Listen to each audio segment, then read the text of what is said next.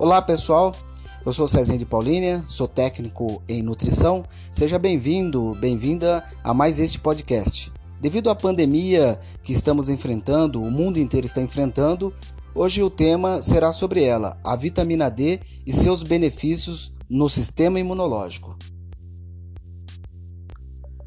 Segundo as pesquisas mais recentes, a vitamina D, na sua forma ativa, chamada colecalciferol, ela fortifica, ela potencializa o seu, o nosso sistema de defesa, o sistema imunológico.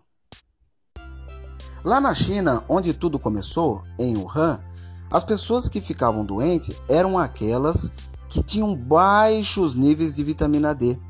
Foi então que começaram diversas pesquisas sobre os benefícios da vitamina D.